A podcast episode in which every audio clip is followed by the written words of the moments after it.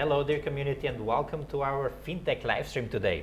We have David Khassidov, the founder of FinTech Matters, with us. David, welcome to our studio. Thanks for being here.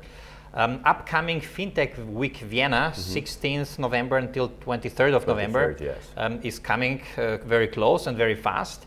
FinTech Matters will be one of the events within mm-hmm. this FinTech Week. Yes. So, can you pitch it? What do you do? What is FinTech Matters? FinTech Matters is basically the connection, the place where fintech ecosystem com- uh, organizations, very exciting fintech companies and experts connect. Uh, we also see FinTech Matters as a European network of fintech organizations. How did it start? When did you when did you come up with this idea? Where was the need coming from? Um, from my perspective, I, I, very much like being in touch with innovators. Um, also, fintech is a very interesting field for myself. And back in one and a half, two years ago, um, we've been working also with various fintech companies. And I just found that uh, there is no real fintech dedicated event in Central Europe, most of all here in Austria. And that's why we, we came to that idea basically to, to start a fintech focused um, expert level event here in Austria. Do you see yourself as an event organizer or as a fintech expert? What's your background? Why, where does your passion to this topic come from? My personal interest in, in, in, in fintech uh, is, is, as I said, other innovators, um, are the solutions itself, and that what the impact they can create in terms of the user experience, in terms of the, the value added for consumers and, and people out there who are using it every day to, to, to serve their needs. Where do you see the current developments on the fintech market, so to say? If you if you look at it globally, you just came from New York, having an insight into yeah. the local community there. What's what's what are the hot topics? New York is obviously a huge. It's a huge fintech play field. I mean, um, the number is is sheer unbelievable compared to to the ecosystems here in Europe. Uh, but interestingly, many companies which you find there are from Europe or from Asia. So that, that's one of the interesting findings there. One other one is that um, I'm more and more seeing that that uh, after after this this time where where fintechs used to to to kind of promote this unbundling idea of banking and, and, and payment services and so on, we see right now many fintechs basically come back in, in collaborating and cooperating together and also with, with banking institutions. Three years ago, we've heard a lot of um, stories about fintechs disrupting the banks, taking over their business. And I think this story has been switching uh, quite strongly, mm-hmm. like you mentioned mm-hmm. as well. We, we went to Zurich a few months ago to F10 mm-hmm. FinTech Accelerator, a great accelerator who is also organizing the hackathon, FinTech Hackathon yes. in Vienna on the 16th, from 16th to 19th um, or to 18th. It's a great honor to have them here during the FinTech It's week. great that they're yeah. here, and we went there to the demo days, and we actually saw a lot of B2B solutions for banks and insurance companies, yeah. and less so, let's say, new banks and new new insurance mm-hmm. company ideas that would disrupt them. Is that something that you saw in America as well? Yes, I saw that. I've, I've seen many companies basically uh, providing um, solutions, services, and software for bigger financial institutions. But that maybe also is because we, we see um, many accelerators, for example, and investors who invest exactly into that. I'm looking at uh, solutions like, like Revolut, uh, from, from Central Europe here, or um, also if we, if we look to Monobank, for example, we, we just recently met in, um, in, in Norway during our roadshow we organized. Um, I say um, that there are also fintech companies or neobanks which, which are developing great new solutions which are not really dependent on you know, cooperating with, with big financial institutions, but they, they very much cooperate and, and, and uh, use solutions of other fintech companies to provide the services to a broader market. The Revolut N26 Monzo and company are there are there mm-hmm. uh, a real threat to current banks or, or can they relax and, and rely on their customer base that they have and, and the investment power? Um, my personal opinion is um, that the bigger financial institutions will not disappear from one day to another. And I think it's also it's, it's, a wrong point of view to, to try to do that because anyway we need them and anyway they, they, they serve a special need on the market. Um, but that's also their own decision. If they serve the special needs, if they serve and pro- provide value added to the consumers, but also to businesses and also to other market players, then I think that there's no reason to, to, to, to intend to, to, to push them out of the market. It doesn't make any sense. Are the big players too slow um, when it comes to implementing innovation in their products by being more customer centric, by implementing all the opportunities that digitalization is offering, mm-hmm. so like N26 and Revolut and Monzo do, or is that maybe a strategy behind it? I think this uh, there, there, are two, two, two sides or two like um, yeah sides of this story. The one thing is what I see very much is the cultural. So in, in, in bigger corporations, it doesn't make any difference between uh, manufacturing corporation or uh, financial institution. Um, you always have processes, and these processes obviously need time. Um, and therefore, I mean, as, as a fintech, if you provide a solution to, to a big corporation, you have to consider that, that this company has processes and they have to have it because it just uh, people you know have decision making process and so on so on. So um, that's that's this that's this uh, cultural also topic where we where we say um, that the uh, financial institutions also do not always understand um, uh, fintech because many fintechs nowadays they don't really have a big plan. They just develop something. They, you know, have a very short uh, hierarchy in the company itself, and the decision if something is implemented or not is sometimes just um, found within few hours, and that's it. And then they do it and launching it after two or three days development.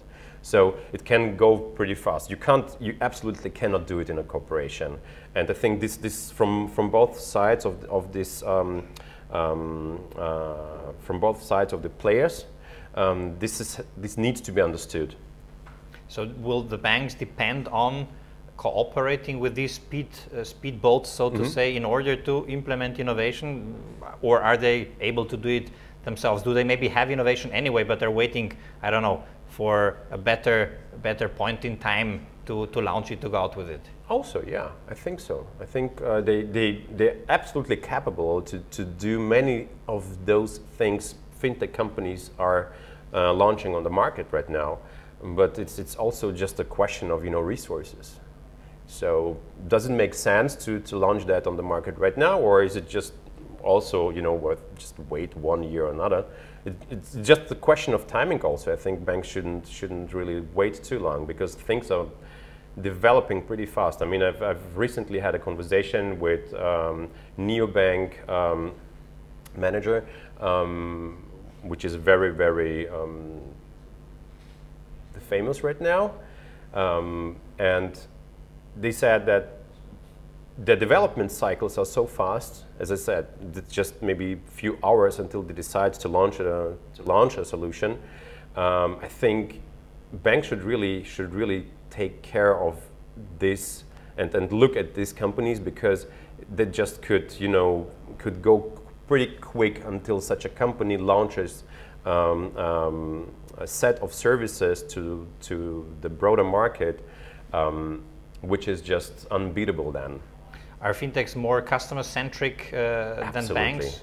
Absolutely, I think so. Where are the other benefits? I mean, what kind of technologies do you see as, as hot topics in fintech space right now? Are these the big buzzwords such as artificial intelligence, blockchain, I don't know what, or are they maybe some hidden hidden champions in B2B I think that are solving are, processes and problems of banks? I, um, I think, for example, natural voice recognition is something like, or artificial intelligence, robo advisors.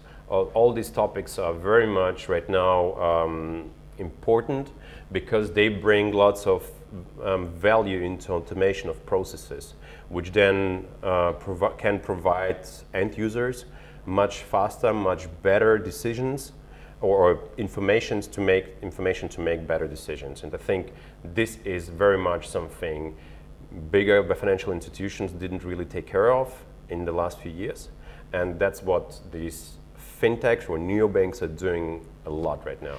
Is this something that is going to be discussed at uh, FinTech Matters event? Yes, absolutely. Can you give us a, like a rough outline as far as you're allowed mm-hmm. to talk about it? Um, we will we will um, uh, make public the the fintech companies um, which are going to um, uh, pitch on day two of the event.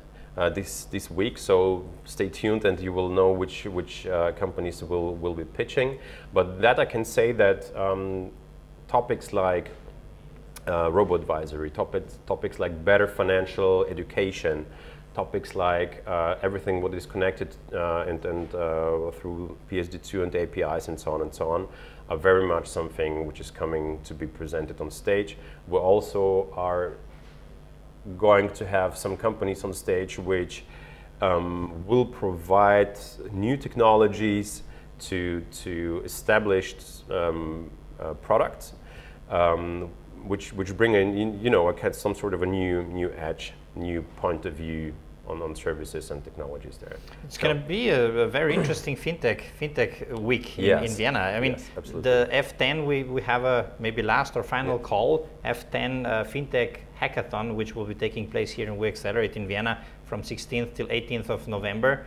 Um, I think still accept some applications. If not, please excuse me, but check their website. They do. And and they do. And yeah so what do you think it's it's I, I, think it's a good structure. You have a hackathon you have a networking event you have a week full of fintech topics on different levels mm-hmm. regulatory um, innovation.